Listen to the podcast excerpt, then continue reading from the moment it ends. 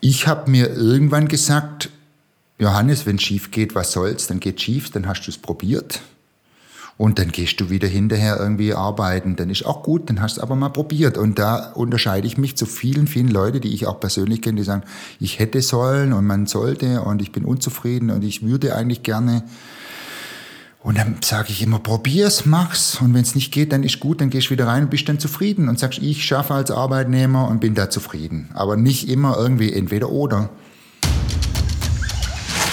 Moin, hey. hier sind Chris äh, und Basti. Hi. Von Spätzle Valley, dem Podcast über das Startup-Leben in Baden-Württemberg. In der letzten Folge hatten wir Julia und Amelie von Spoontainable zu Gast und über das Problem der Plastikflut gesprochen. Aber Plastik ist nicht der einzige Grund, warum unsere Welt vor die Hunde geht. Auch die Abholzung der Wälder stellt uns vor echt große Herausforderungen. Also holt eure Macheten aus der Abstellkammer, denn jetzt gehen wir gemeinsam in den indonesischen Regenwald. Heute bei uns zu Gast der Social Entrepreneur Johannes. Ja, hallo, grüßt euch. Ich bin Johannes Schwegler, bin 52 Jahre alt, komme aus dem Remstal und bin ursprünglich Modellschreiner von Beruf, Holztechniker und Betriebswirt. Und jetzt äh, berufstätig als Geschäftsführer äh, von Fair Ventures Worldwide und bin auch deren Gründer, ja, genau. Beschreiben würdest dich Johannes mit folgenden zwei Eigenschaften. Ich glaube, ich bin schon ein Pionier und ich bin mutig äh, auch zur Lücke. Ich denke, wenn man wirklich in ein neues Feld reintritt, in den sogenannten Blue Ocean, was wir ja tun, dann braucht man, glaube ich, schon den Pioniergeist und den Mut zur Lücke. Und wenn du da zu perfektionistisch unterwegs bist, dann funktioniert es nicht. Wenn du dann später reinkommst, wo es schon Leute gibt, die was tun und dann verbesserst, dann denke ich, ist gut, du bist eher effizienzgetrieben. Und, und, und, und da brauchst du es dann vielleicht nicht mehr haben und hast dann wirklich Effizienzgedanken. Aber was macht Fair Ventures eigentlich? Dafür schicken wir auch Johannes in unseren Aufzug zum Elevator Pitch. Die Fair Ventures forstet Bäume in den Tropen auf und die Aufforstung soll einerseits den Menschen zugutekommen, dass sie ein Einkommen haben, alternativ zum Palmöl und alternativ zur Entwaldung, zum Abholzen. Und andererseits soll es gut sein für die Umwelt, einen Beitrag leisten gegen den Klimawandel. Und das tun wir, indem wir Bäume pflanzen und zwischen den Bäumen Lebensmittel. Also wir haben nicht entweder Wald oder Lebensmittel, sondern beides auf der gleichen Fläche. Und immer den Menschen im Mittelpunkt, der muss was davon haben. Nur dann kann der sich leisten, Bäume zu pflanzen und drauf zu warten. Wir werden ja immer gefragt, was, ihr forstet auf zum Abholzen? Ja, wir forschen auf für die Waldnutzung, damit der Druck auf den Naturwald runtergeht. Und da gibt es ja unterschiedliche Philosophien, die alle seinen Weg haben. Wir haben den Weg gewählt, zu sagen, es muss über den Geldbeutel gehen und der Haupttreiber für die Aufforstung muss der Bau Bausektor sein, der transformiert Richtung Holzbau. Und ähm, da sind wir ein Pionier weltweit. Das ist unglaublich. Äh, ja, schade, dass wir schon angekommen sind. Aber eins haben wir verstanden. Die Mission von Fair Ventures ist die Aufforstung unserer Wälder. Aber warum eigentlich? Die Wälder sind die Lunge der Menschheit, also wandeln ja das Kohlendioxid um wieder in Sauerstoff durch die Photosynthese und ähm, das C von dem Kohlendioxid bleibt im Baum drin und äh, kann eingelagert werden. Also haben im Grunde genommen ein Drittel von dem CO2, was wir im Moment ausstoßen, könnte, könnten eigentlich die Wälder absorbieren. Und das Zweite ist, dass die Wälder die Hauptsache der Biodiversität auf der Welt beheimaten. Das sind die Tiere, das ist die Fauna und Flora, beides. Und es sind die Wasserspeicher äh, für die Menschheit und das Reservoir für, für, für unser Trinkwasser in den allen, allen meisten Ländern. Und deswegen ist es extrem relevant, dass wir die Wälder erhalten. Und das ist jetzt ja quasi für uns so ein bisschen eine, eine Makrosicht. Was hat, haben die Wälder vielleicht für eine Bedeutung für die Leute vor Ort, die, die wirklich dort leben? Also 1,6 Milliarden Menschen sind direkt abhängig von den Wäldern. Das ist äh, der, deren Lebensraum. Wir haben die Situation auf Borneo, dass für viele indigene Dörfer der Lebensraum verschwunden ist und ähm, dann können die nicht mehr jagen, die können nicht mehr in die Wälder gehen. Es gibt keine Tiere mehr, es gibt keine Pflanzen mehr zum Sammeln aus den Wäldern. Die Flüsse sind durch Spritzmittel aus dem Palmölplantagen verseucht. Es gibt keine Fische mehr. Es ist die komplette Lebensgrundlage dieser indigenen Völker völlig, völlig äh, verschwunden. Ähm, und die haben dann nur noch die Möglichkeit, in die Stadt abzuwandern oder irgendwie Gold zu suchen oder noch mehr Wälder abzuholzen. An der Stelle eine kurze Erdkundeeinheit. Hefte raus, ich sag nur klausurrelevant. Verventures ist in Uganda und Indonesien, genauer gesagt auf Borneo aktiv. In dieser Folge werden wir viel über das Projekt in Borneo sprechen, das One Million Trees Project, denn damit fing eigentlich alles an. Und äh, nur um das kurz glatt zu ziehen, Borneo ist eine Insel in Südostasien, die zwischen den drei Staaten Indonesien, Malaysia und Brunei aufgeteilt wird. Den indonesischen Teil von Borneo bezeichnet man auch als Kalimantan und dort ist Verventures aktiv. Also Leute, Hausaufgaben bis zum nächsten Mal. Herausfinden, wie ein junger Mann aus dem Remstal dort landet. Ja, als junger Mensch wollte ich immer mal ins Ausland und da war ich 21-Jähriger, als 21-Jähriger in Peru im Regenwald, in Pucallpa, als Freiwilliger tätig, bin dann zurückgekommen, habe die Holztechniker-Ausbildung, das Holztechniker-Studium gemacht und bin dann 28-jährig mit der Familie nach Borneo gereist, mit zwei Kindern, mit der Frau. Habe an der Holzfachschule gearbeitet. Die Idee war, die Rundhölzer verarbeiten zu können für die lokale Bevölkerung. Und wir haben eben gesehen, dass unglaublich viel Holz äh, als Rundholz Borneo verlässt. Jeden Tag gab es da riesige Schiffe, die die Baumstämme da am Haus und unserem Haus da vorbeitransportiert haben. Und da habe ich schon als 28-Jähriger mit den Kollegen haben wir gesagt, wir werden irgendwann aufforsten müssen, weil der Wald wird irgendwann leer sein da oben. Und wenn wir eine Zukunft haben wollen als Schreiner, dann äh, müssen wir da irgendwann aufforsten. Borneo war zu 95 Prozent bewaldet in den 50er Jahren, 1950er Jahren. Und wir sind jetzt bei einer Bewaldungsrate von unter 50 Prozent. Und wir haben die letzten, in unserem Projektgebiet in Zentralkalimantan, haben wir die letzten 15 Jahre 35 Prozent der Waldfläche verloren. Es ist von unglaublichen riesigen Ausmaß. Was sind da die größten, die größten Treiber für diese Zerstörung von dem Lebensraum? Wir haben die legale Umwandlung von Restwaldflächen in Plantagenflächen, also für, für Palmöl oder andere Nutzung, Kohleabbau, äh, Papierholzproduktion, das sind so die legalen. Da würde ich jetzt auch sagen, da hat ein Land auch ein gewisses Recht, seine Zukunft selber zu gestalten. Wir hatten auch in Deutschland vor vielen Jahren, äh, vor, vor, vor, vor zwei Jahrhunderten, nur 8% Waldfläche und wir sind wieder hochgekommen auf ähm, 33, 34 Prozent in Deutschland. Also das gibt die Entwicklungsphasen, da gibt es in gewisser Weise, muss man da vor Ort auf einwirken, dass es langsam vor sich geht, Umwandlung und vorsichtig. Ähm, die Haupt, das Hauptproblem ist im Grunde die ökonomischen sind die ökonomischen Treiber. Also was habe ich für eine Alternative für die Bevölkerung? Die brauchen was zu essen. Jedes indigene Volk braucht Einnahmen, braucht Betätigung und oftmals ist das einfach die einzige Einnahmequelle, ist dann Holz abzuholzen und, und, und, und das Schnittholz oder das Rundholz dann zu verkaufen.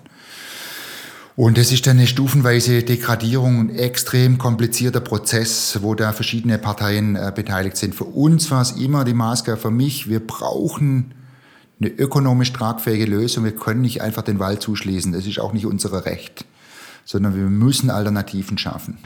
Was man bei der Diskussion um die Regenwälder nicht vergessen darf, wir reden die ganze Zeit von der Angebotsseite. Aber wer fragt denn dieses ganze Holz oder das Palmöl eigentlich nach? Na, letztendlich sind das wir.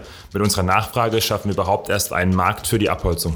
Die Palmölplantagen waren in unserer Gegend die größten Entwaldungstreiber, also Umwandlung von Sekundärwaldflächen hin zu Palmeplantagen. Und da kann man mit den Fingern auf die Leute dort zeigen. Aber es ist nicht so.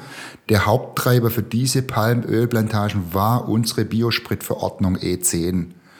Und am Anfang war ich auch für Biosprit, also dann zu sagen, wir reduzieren fossile Treibstoffe, mischen natürliche Öle mit rein, hatte die Auswirkung unsere EU-Biosprit Verordnung, dass dort wie verrückt ähm, Palmöl gepflanzt wurde und das ging dann zu uns zurück in den Biosprit. Und Palmöl ist nicht nur in unserem Sprit, sondern in ganz schön vielen anderen Produkten. Die Palmölprodukte der Woche. Heute im Sonderangebot. Butter und Margarine, Schokolade und Pralinen, Kekse, Brotaufstriche, Schokocremes, Babynahrung, Fertiggerichte, Tütensuppen und vieles mehr. Nur solange der Vorrat reicht, aber keine Angst, der Urwald ist groß. Herr Müller, bitte an die Kasse. Die Palmölplantagen hinterlassen riesige brachliegende Flächen, die ungenutzt sind und genau dort setzt Ventures an.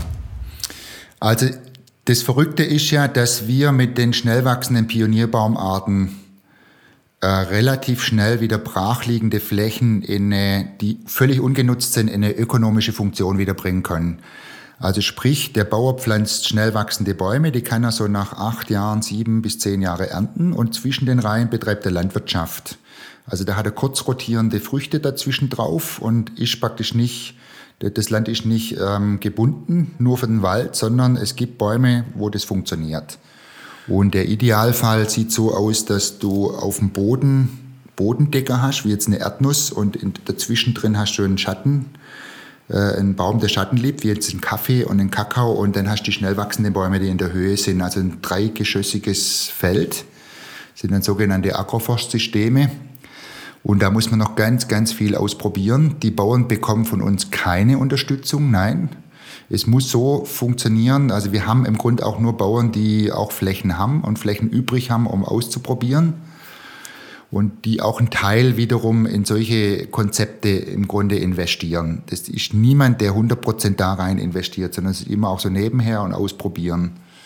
Und die sehen dann schon, dass das wächst und dass es irgendwie auch eine Zukunft haben kann und eine Alternative zum Palmöl sein kann. Es gibt keinen Grund mehr, in den Naturwald reinzugehen und abzuholzen. Das Einkommen kann verlagert werden auf diese Brachflächen und dann ist der Druck auf die Naturwaldflächen reduziert und genau da müssen wir ansetzen. Eine dieser schnell wachsenden Pionierbaumarten ist Sängern. Eine Pflanze, die eigentlich für ganz andere Sachen genutzt wurde. Johannes und sein Team haben dann aber das Potenzial erkannt und diese Pflanze eben nach Kalimantan gebracht. Dieses Holz wurde in den 90er Jahren gepflanzt, diese Bäume, für den Erosionsschutz auf Java, ausschließlich auf Java. Das sind heimische Pionierbaumarten. Ähm, das sind Baumarten, die nur Halbschatten werfen und den Boden verbessern über Stickstoffknöllchen an den, an den Wurzeln, das sogenannte Leguminosen verbessern den Boden und der Pionierbaum, der schießt hoch, wenn es eine Brache gibt, einen Erdrutsch oder so, schießt der hoch und dann können da im Schatten die langsamen Sachen hochkommen, die Vegetation, und der verschwindet dann wieder nach, nach vielen Jahren. Also in einem ausgewachsenen Wald gibt es kein Sängern. Und ähm, das hat in Java gut funktioniert den Erosionsschutz und dann gab es auf Java eine, eine Industrie, die dann dieses Holz verarbeitet hat, in, vor allem in Sperrholzplatten und in Tischlerplatten als Ersatz für Urwald-Sperrholzplatten. Das wird verschickt in die ganze Welt, viel nach China. Und da ist gut, dass man das nicht mehr aus Meranti-Hölzer macht, aus Urwaldhölzer, sondern aus gepflanzten Hölzern. Und wir haben im Grunde die Idee nach Kalimantan gebracht. Dort hat noch niemand diese Baumarten so angelegt und gepflanzt. Und dieser Baum eignet sich einfach hervorragend für die Zwischenfrüchte. Und zweitens gibt es einfach einen Marktpreis. Und das Problem ist ja immer, wenn du als Pionier anfängst, du kannst ja nicht mit einem mit einer Idee raus, wo du nachher gar nicht weißt, gibt es da einen Markt dafür. Das ist unglaublich gefährlich. Da bringe ich die Bauern, engagiere ich in eine gewisse Richtung, wo ich noch gar nicht weiß, welcher Baum hat denn welchen Wert. Und da hatten wir einfach gesehen, diese Baumart plus den Japon-Baum, den wir auch im Portfolio haben. Wir haben jetzt auch Testfelder angelegt für fünf weitere Baumarten. Äh, die haben einfach einen hohen ökonomischen Wert. Und so konnten wir dann damit anfangen. Aber jetzt, jetzt stelle ich mir das vor, du, du, du reist da quasi hin, du hast diese Vision, du sagst, hier ist so viel Potenzial. Ähm, wie fängt man dann an? Also letztendlich musst du ja dann in Einzelarbeit die, die ganzen kleinen Bauern vor Ort irgendwie überzeugen, musst die wahrscheinlich auch schulen in diesen ganzen Methodiken. Ähm, also was war da so der Prozess von diesem Projekt? Ja, also das erste war, dass ich ja mit meinen ehemaligen Kollegen, die ich da noch kannte, die dann auch alle schon ein bisschen älter waren, ein bisschen Erfahrung äh, hatten, mit denen gesprochen haben. Eigentlich kam die Initiative von denen, die haben gesagt, Johannes, komm hierher zurück. Jetzt warst du so viel in Afrika unterwegs, Lateinamerika. Hier ist immer noch großer Bedarf, äh, etwas zu tun und kannst du nicht kommen. Und da haben wir gemeinsam die Idee entwickelt. Und die Kollegen haben dann gesagt, lass uns da hingehen, da kenne ich eine Bauerngruppe. Also wir haben dann da in der Region, wo wir sind, haben wir dann angefangen, weil eben die ehemaligen Kollegen gesagt haben, da kenne ich mich gut aus. Und die haben dann die Dorfchefs überzeugt. Wir haben angefangen, die Dorfchefs mit in eine andere Region zu nehmen, wo schon aufgeforstet wird, nach Java. Und wir haben denen auch gezeigt, was man mit den Bäumen dann auch machen kann, wo es die Fabriken gibt, die die Bäume auch abkaufen. So haben wir angefangen und dann haben wir die ersten zehn Leute gehabt, die überzeugt waren, dass das was Gutes ist und wir hatten unglaublich Mühe, die ersten 70 Bauern zu finden. Das war dann im dritten Jahr ganz anders. Wir hatten dann an den Straßen entlang gepflanzt und die Bäume wachsen relativ schnell. Und äh, im dritten Jahr war es dann wirklich so, dass wir uns nicht retten konnten vor Anfragen, weil viele Bauern gesehen haben, oh, oh hoppla, warum habe ich nicht mitgemacht? Hätte ich da vor zwei Jahren schon mitgemacht, hätte ich jetzt schon Bäume, die da irgendwie gut wachsen. War das eine bewusste Entscheidung, an den Straßen zu pflanzen oder war das quasi ja. Zufall? Nee, ganz bewusst. Es gibt natürlich immer zwei Gründe, an den Straßen da vor allem zu pflanzen. Erstens hast du es dann mit dem Transport nachher besser. Ja, die Leute kommen besser in die Felder rein, aber da fahren die Leute vorbei und sehen auch, wie die Bäume wachsen. Jetzt, jetzt finde ich ganz spannend. Also es hört sich sehr zeitintensiv an. Du bist ja ein paar Mal hingeflogen, auch ähm, hast erzählt, dass du die Bauern ja selber akquiriert hast und versucht hast zu überzeugen. Ähm, ihr habt jetzt die Fair Ventures Worldwide G, G GmbH, also eine gemeinnützige GmbH, aber auch eine GmbH. Wie sieht denn bei euch konkret das Geschäftsmodell aus? Also seid ihr da vor allem auch auf Gelder von außen angewiesen bei den Projekten? Ja, wir sind in der GmbH auf Spenden angewiesen und auf öffentliche Mittel. Also wir haben, äh, der Großteil ist sind Mittel vom Bund, also vom Umweltministerium. Wir haben private Geber, wie jetzt Brot für die Welt. Und dann viele, viele Stiftungen und Firmen, die uns unterstützen. Und nur weil wir die haben, können wir das tun. Wir haben aus der eigenen Kasse keinen einzigen Cent. Wir müssen alles, was wir ausgeben, einsammeln. Und da gibt's wirklich Familien und äh, Personen, die uns vertrauen über viele, viele Jahre, dass wir da eine gute Arbeit tun. Die kommen dann auch zum Teil mit, reisen damit hin. Und ich kann es nur tun, da muss ich ein bisschen korrigieren. Ich habe ein Team vor Ort. Wir haben ein Team vor Ort. Viele, viele engagierte Kollegen. Ähm, am Anfang hatte ich einen Kollege aus Deutschland, Wolfgang Baum war da vor Ort. Er war da der Pionier, der da angefangen hat als Praktikant ganz am Anfang und das Programm im Grunde mit den Kollegen aufgebaut hat. Und das hat sich vergrößert. Und wir haben uns jetzt eben vorgenommen, das Konzept, das funktioniert. Wir arbeiten noch ein bisschen mit einer Hypothese. Wir haben noch nicht geerntet. So die erste Ernte wird nächstes, übernächstes Jahr sein, nach sieben Jahren. Aber die Hypothese ist verfestigt und da haben wir gesagt, wir wollen in eine Skalierung kommen. Und die Skalierung, die muss ja dann irgendwie auch funktionieren ohne Spenden. Und äh, da gab es eben Leute, die uns gefragt haben, hey, kann man da auch investieren, anstatt zu spenden? Und auf der anderen Seite gab es eine Gelegenheit vor Ort, da haben zwei Gemeinden 4000 Hektar Gemeindewahl zugesprochen bekommen von der Regierung und da kam die indonesische Regierung auf uns zu, könnt ihr nicht mit denen zusammenarbeiten, damit ihr ihren 4000 Hektar Wald bewirtschaften könnt. Und das kam so zusammen und dann haben wir gesagt, wir machen eine GmbH, wir lagern dieses Geschäft praktisch aus in die GmbH. Und so ist so die Idee, dass wir sagen, mit der gemeinnützigen GmbH haben wir die Pilotprojekte, wir probieren Sachen aus, wir machen Awareness Building, also Bewusstseinsbildung, Testfelder und wenn wir sehen, dass es gibt Dinge, die funktionieren könnten, dann sollten die eigentlich rausgelöst werden und eine separate GmbH ausgegründet werden.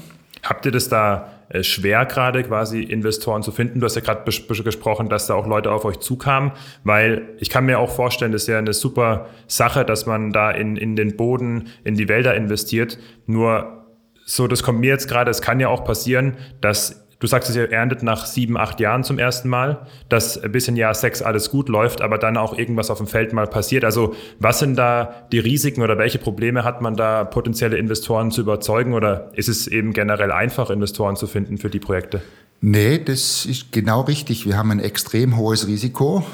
Also wenn ich heute investiere, dann kommt das erste Geld, die ersten Bäume, wenn es gut läuft, kommen da nach acht, neun Jahren in die Ernte.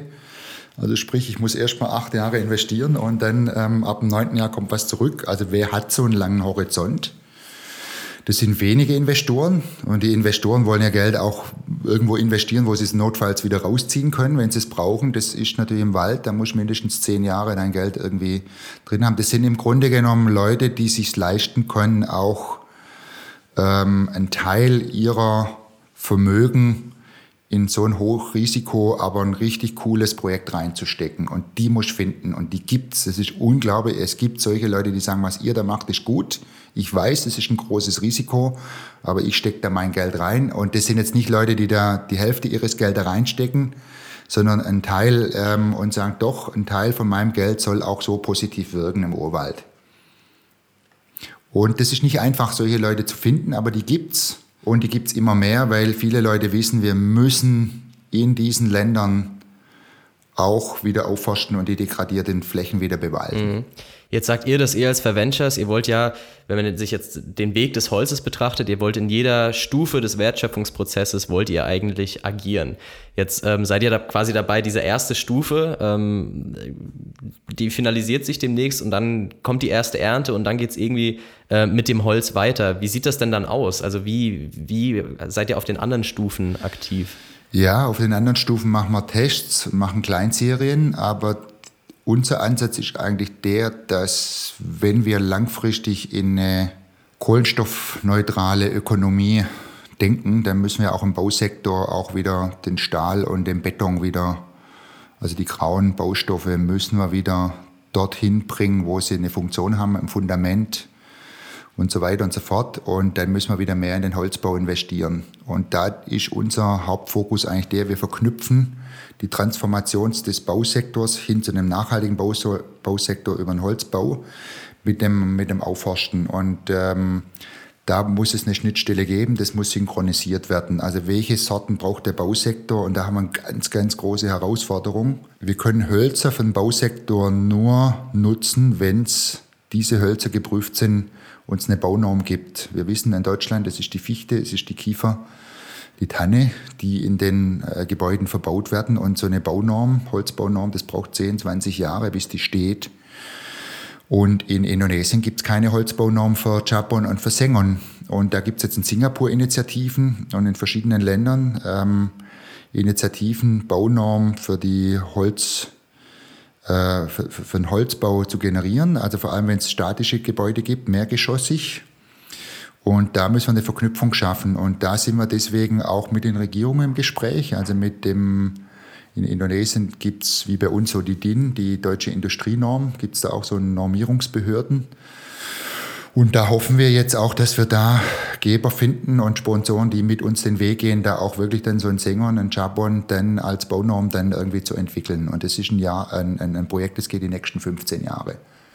Aber das heißt im Prinzip versucht ihr ähm, diese, die Nachfrageseite ähm, ja, zu generieren, zu stärken, damit ihr quasi dann auch direkt die Abnehmer habt für das Holz, was ihr vor Ort im Land äh, über die Kleinbauern anproduziert. Also ihr wollt diesen kompletten Kreislauf quasi bilden und vorantreiben. Ja, ich glaube, in unserem Sektor bleibt uns nichts anderes übrig. Also wir haben, wenn die Rundhölzer Commodities sind und das defragmentiert ist, glaube ich, haben wir wenig Chancen. Es braucht Pioniere, die ganze Kette da aufzeigen, dass es funktionieren kann und dann wird es Follower geben, also Leute, die mitkommen, aber man muss das aufzeigen und es kommt unglaublich gut an. Wir hatten so Probebauten in Indonesien gebaut, auch so Leimbinder und ähm, verschiedene technische Holzprodukte. Der Präsident war bei uns zweimal auf dem Stand. Wir haben das ausgestellt bei Messen, bei der Exportmesse. Und der Präsident geht da immer hin. Der war zweimal bei uns auf dem Stand und fand das irre und sagt, das ist genau die Zukunft, die wir auch brauchen. Wir brauchen Wertschöpfung im Land, nicht nur Rundholz, das irgendwo hingeht. Und dann kannst du plötzlich, also ein Rundholz, man weiß es auch in Deutschland, also die Fichte hat hier irgendwie am Waldrand einen Wert von 100 Euro. Wenn, der, wenn die Fichte verarbeitet ist in einem Leimbinder, dann sind es 400 Euro. Ganz vereinfacht gesagt. Also da ist eine ordentliche Wertschöpfung dann auch da. Und so müsste das im Grunde genommen auch sein. Hat das ähm, für dich nicht auch wahnsinniges Frustpotenzial, wenn man irgendwie ähm, einfach merkt, okay, wir versuchen hier in einem Teil der Erde den Druck von den Regenwäldern zu nehmen. Wir sind überzeugt davon, dass wir die Regenwälder brauchen und dann guckst du jetzt in andere Länder, in andere Regionen dieser Erde, wo gerade die Abholzung einfach in einem Tempo geschieht, ähm, was es vorher so nicht gab. Ähm, hat man da nicht konstant das Gefühl, es ist irgendwie ein Tropfen auf dem heißen Stein und ähm, ja, lohnt sich das überhaupt? Geht nicht eh alles vor die Hunde? Also da ist meine Meinung ziemlich klar. Wir müssen demütig sein und mir ist irgendwann bewusst geworden, dass wir akzeptieren müssen, dass wir kleine Brötchenbäcker sind. Ja? Wir sind die Bäckerei im Dorf und bedienen den Markt im Dorf mit guten Produkten und ähm, dann sind wir erstmal zufrieden. Irgendwann könnten wir mal wachsen, vielleicht werden wir irgendwann eine Bäckereikette, aber wir backen mal kleine Brötchen. Ja? Und mit denen sind wir, wenn die, die Leute um uns herum zufrieden sind. Und da denke ich noch nicht an den weltweiten Brotmarkt. Und das Zweite ist das Gleiche. Ich glaube, wir müssen auch, ich vergleiche das immer mit einer Glühbirne, wir müssen akzeptieren, dass wir einen gewissen Wirkungsgrad haben und die Glühbirne, die produziert Wärme und ähm, die brauchen wir nicht und wir sind mal zufrieden, dass wir 10% Licht haben und wir denken nicht gleich an die LED, wo wir 95% Effizienz haben. Ähm, und gucken dann irgendwann, dass wir zur LED-Birne da irgendwie werden. Ich glaube, der Social Entrepreneur muss gucken, was sind die Treiber von Wechsel, die sauber analysieren, dass ich mich in einem Feld bewege, in einem Korridor, wo es so einen globalen Wind gibt oder einen globalen Zug und sich da rein und da gut überlegen, was kann ich wirklich konkret tun. Und dann ist meine Meinung, fangt mit dem Kleinen an. Also ich treffe immer wieder Leute, die das ganz große Ding haben und sich verlieren und nicht vom Fleck kommen. Fange im Kleinen an und denke dann schon das Große im Blick haben. Ja, wo ist die, was habe ich so global zu tun? Bei uns sind es die 900 Millionen Hektar Fläche, die zur Verfügung stehen würden zum Aufforsten. Aber wir fangen äh, erstmal mit einem Hektar an und mit 100 Hektaren und jetzt haben wir, glaube ich, 600 Hektar bepflanzt mit den eine Million Bäume. Die 100 Millionen, die wir jetzt vorhaben, sind dann irgendwie, ja, vielleicht dann 60.000 Hektar oder so in die Richtung und dann wieder weitergehen, aber nicht so mit einem ganz großen Anfang. Social Entrepreneure wie Johannes stehen in einem Spannungsfeld zwischen ihrer sozialen Vision und einem rentablen Geschäftsmodell. Denn letztendlich sollen sich diese ganzen Projekte langfristig nicht nur über Spenden oder Subventionen finanzieren können. Man muss also von einem Weltenretter zu einem echten Geschäftsführer werden. Das ist nicht ganz leicht. Ja, das ist wirklich ein hartes Lernen. Also ich hatte ja das Glück, dass ich Geschäftsführer sein durfte von der Swisscontact acht Jahre lang. Swisscontact Deutschland. Ich habe praktisch die Tochter gegründet und war der Geschäftsführer, der Gründungsgeschäftsführer, konnte dann die Anteile übernehmen. Also ich hatte schon Zeit da reinzuüben mit einer Mutter in Zürich, die dann auch mal Geld nachschießt, wenn es nicht so klappt. Und ich hatte das Glück, und das kann ich auch jedem empfehlen, also neben meiner Grundausbildung habe ich dann wirklich eine MBA gemacht, auch in England, bei so einer ganz klassischen Business School und äh, in Henley. Und da kriegst du ja so das ganz klassische Business Ding da irgendwie eingebläut. Also äh, habe ich das auch gelernt. Und dann ist so der Grund ist, du fängst an und irgendwann merkst du, du willst wachsen und dann musst du arbeitsteilig arbeiten und dann brauchst du eine gute Organisation, die funktioniert. Und das sind dann schon nochmal separate Kompetenzen. Ja, du musst ja Visionär sein einerseits, aber andererseits, wenn du es dann nicht selber kannst, dann musst du Leute finden, die das dann gut können. Auch Organisationen arbeitsteilig zu organisieren und das ist dann ein ganz wichtiger zweiter Schritt und ich glaube daran, ja, bin ich einverstanden, scheitern viele, dann den Sprung dann auch zu machen in eine effiziente Organisation und da gehören ganz harte Entscheidungen dazu und da musst du mal Leute entlassen. Da gibt es Sparwellen, weil gerade nichts reinkommt und da musst du ganz, ganz nüchtern irgendwelche betriebswirtschaftliche Entscheidungen treffen und umsetzen, die dann mit deinem sozialen Ziel ja, irgendwie konfliktieren. Und das hatten wir auch. Und da gibt es auch Leute, die wir entlassen mussten. Das war dann auch nicht so lustig. Ja, da muss dann auch damit leben und sagen, nee, da gehört dann auch dazu, dass man vielleicht auch mal einen Fehler macht und den auch eingesteht. Also es klingt alles echt sehr, sehr viel, was auch dann irgendwie auf dir lastet, wenn jetzt der Tag irgendwie mehr Stunden hätte. Ähm, was wäre was wär so eine, eine, andere globale Herausforderung, wo du irgendwie spürst, boah, da würde ich am liebsten auch noch mit anpacken? Ähm, aber ich bin halt jetzt gerade busy, den Regenwald zu retten.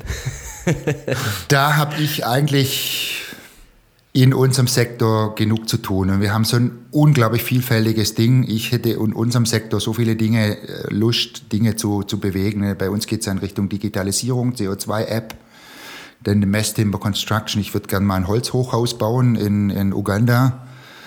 Also wir haben genug zu tun und mir wäre dann eher, wenn ich mehr Stunden Zeit hätte, ich hätte, glaube eher mal richtig Lust, einfach so zweckfrei zu trödeln. das kommt so ein bisschen zu kurz. Einfach zu sagen, jetzt trödel ich mal ein bisschen rum. So irgendwie. Eher dann so in die Richtung. Jetzt hast du gerade gesagt, okay, Ressourcen, Knappheit, ähm, Druck, Stress. Es wäre mal schön, auch irgendwie einfach nur ein bisschen zu trödeln. Wenn du jetzt wieder, äh, wie ich, Mitte 20 wärst, ähm, würdest du dich genau für diesen Pfad nochmal entscheiden? Also unglaublich, ja, absolut ohne Wenn und Aber. Also es ist unglaublich, was, was zurückkommt und wie, wie befriedigend die Arbeit ist jeden Tag. Und wenn man ein bisschen Erfahrung hat, ich spüre den Druck da selten noch. Also ich habe da jetzt auch ein gutes Team. Wir haben ein unglaublich gutes Team, wo wir uns gegenseitig unterstützen. Und ich würde ich würde den Pfad wieder nehmen, auch zu sagen, ich sammle erstmal ein bisschen Erfahrung. Fange vielleicht nicht gleich als Start-up an, sondern ich sammle ein bisschen Berufserfahrung, ich nehme ein bisschen was mit, bezahlt. Äh, und gucke mir auch immer um und sammle Ideen. Und da finde ich schon faszinierend. Es hat sich völlig verändert was ich sehe bei den jungen Leuten heute, so in meiner Generation, da war eher so der Traum, ich gehe zu einer Weltbank oder ich arbeite bei beim WWF oder so irgendwie. Und ich stelle heute fest, dass viele junge Leute sagen, ich will eigentlich gern ähm, da auch ein Startup gründen und selbstständig das machen, finde ich großartig. Ich glaube, das ist ganz wichtig, weil die großen Organisationen oft träge sind und langsam, da dann wirklich ein Feld auszusuchen und ein bisschen Erfahrung sammeln und ein bisschen was mitbringen, ist vielleicht nicht verkehrt, ein bisschen Geduld zu haben. Das würde ich gerne noch, noch kurz einhaken, Johannes, weil, weil das auch ein Thema ist, was, was wir immer wieder erfahren, wenn man Menschen fragt, ähm, magst du deinen Job gerne, dass man oft so ah, ein längeres Zögern oder ah, eigentlich würde ich gerne was anderes machen. Und du hast ja auch am Anfang gesagt, Mut und Pioniergeist ähm, sind für dich wichtige Eigenschaften, die, die du auch hast. Wie hast du denn gemerkt oder was war denn bei dir? Gab es da so ein Gefühl, wo du gesagt hast, das ist jetzt wirklich mein Ding? Also wo du wirklich wusstest, das, da will ich jetzt rein und da, da komme ich, also das begleitet mich langfristig. Also gab es da einen entscheidenden Moment in deinem Leben? Also als junger Mensch habe ich immer gedacht, ich will mal raus und gucken, wie die Welt funktioniert und lernen. Und ich hatte wirklich als junger Mensch keinen Plan, wo das irgendwann mal hingeht. Und für mich war immer der Horizont, ich will als Profi mal raus in die Entwicklungshilfe. Das war mein Plan und der ging dann irgendwie bis 30 und ich wusste wirklich nicht, was kommt da hinterher. Null Plan. Und ähm, die Dinge haben sich dann ergeben. Also die Gelegenheiten kamen. Und für mich war dann das Zurückkommen nach Deutschland konnte ich eine Gelegenheit wahrnehmen. Die Schweizer haben einen Geschäftsführer gesucht, der das Geschäft in Deutschland ertreibt. Und ich habe für die ja gearbeitet schon in Indonesien. Ich habe in Indonesien dann gewechselt von einer Mission zu einer Stiftung. Und deren Tochter habe ich dann gegründet. Und da gab es gerade eine Lücke. Und das ist für mich auch immer wichtiger, der Zeitpunkt. Also wenn dann eine Gelegenheit kommt, liebe Leute, dann müsst ihr springen. Also die, die, die, da, da kommt so ein Ding, das fährt dann auch vorbei. Und wenn du nicht gesprungen bist, dann kann es auch vorbei sein. Also das kann man. Aber hast du das gespürt? Also hast du das ja. Moment auch gespürt, dass das jetzt die Gelegenheit ist? Ja, das war nach sieben Jahren Indonesien war klar, ich will wieder zurück und das war für mich ganz klar, jetzt ist der Sprung dran und äh, wir wussten auch nicht, was da kommt zurück. Da war null Plan da, wie das da weitergeht und dann war das auch ein Glück. Da sind dann auch die Umstände, aber Zeitpunkt ist wichtig und so der Zeitpunkt genauso auch, dass die Stiftung dann sagte, wir brauchen die Organisation nicht mehr in Deutschland und jetzt könnt ihr die übernehmen. Da musst du springen und kannst nicht irgendwie rumzögern und dann wirklich gucken und dann Arschbacken zusammen und los. Also ohne zu wissen, ob das geht. Und dann stehst du auf dem grünen Feld und du hast keine Ahnung, wo es hingeht. Und, und, und, und, und, und dann bist du plötzlich als Chef, gucken alle auf dich die da noch da sind irgendwie und dann bist du jetzt plötzlich irgendwie derjenige, wo alle drauf gucken und du hast keine Ahnung, wohin eigentlich. Und, und das ist dann schon, ja, muss man sagen, da gibt es die Phasen, da lasse ich mich drauf ein. Ich gehe, gehe da auch, und ich glaube, die Gründung geht auch nur mit einem gewissen Druck. Ich erlebe Leute, wenn die keinen Druck äh, vertragen und, und sich nicht auf den Druck einlassen, dann geht die Idee auch schnell wieder ein. Weil den Druck, der motiviert der Druck, der gibt dir die Kraft, um irgendwie da irgendwo durchzugehen, wo du sonst nicht durch wärst. Ich habe mir irgendwann gesagt, Johannes, wenn schief geht, was soll's, dann geht schief, dann hast du es probiert. Und dann gehst du wieder hinterher irgendwie arbeiten. Dann ist auch gut, dann hast du aber mal probiert. Und da unterscheide ich mich zu vielen, vielen Leuten, die ich auch persönlich kenne, die sagen, ich hätte sollen und man sollte und ich bin unzufrieden und ich würde eigentlich gerne. Und dann sage ich immer, probier's, mach's. Und wenn es nicht geht, dann ist gut, dann gehst du wieder rein und bist dann zufrieden und sagst, ich schaffe als Arbeitnehmer und bin da zufrieden. Aber nicht immer irgendwie entweder oder. Leute, ihr habt es gehört. Wenn ihr was bewegen wollt, dann müsst ihr es einfach machen. Ein besseres Schlusswort hätten auch wir nicht finden können. Das war sie, unsere Folge mit Johannes von Verventures. Wir hoffen, dass sie euch auch so gut gefallen hat und der ein oder die andere jetzt sogar Bock auf Social Entrepreneurship bekommt. Apropos einfach machen. Was ihr auch einfach direkt machen solltet, ist diese Folge teilen. Auf LinkedIn oder wo ihr sonst unterwegs seid und abonniert doch auch gerne diesen kleinen Podcast. Mehr Content zu dieser und allen weiteren Folgen findet ihr brandneu übrigens jetzt auch auf unserem Instagram-Channel. Und jetzt genug Eigenwerbung. Zum Schluss noch ganz wichtig: Vergesst nicht die Spätzle auf dem Herd. Tschö. Ciao, ciao.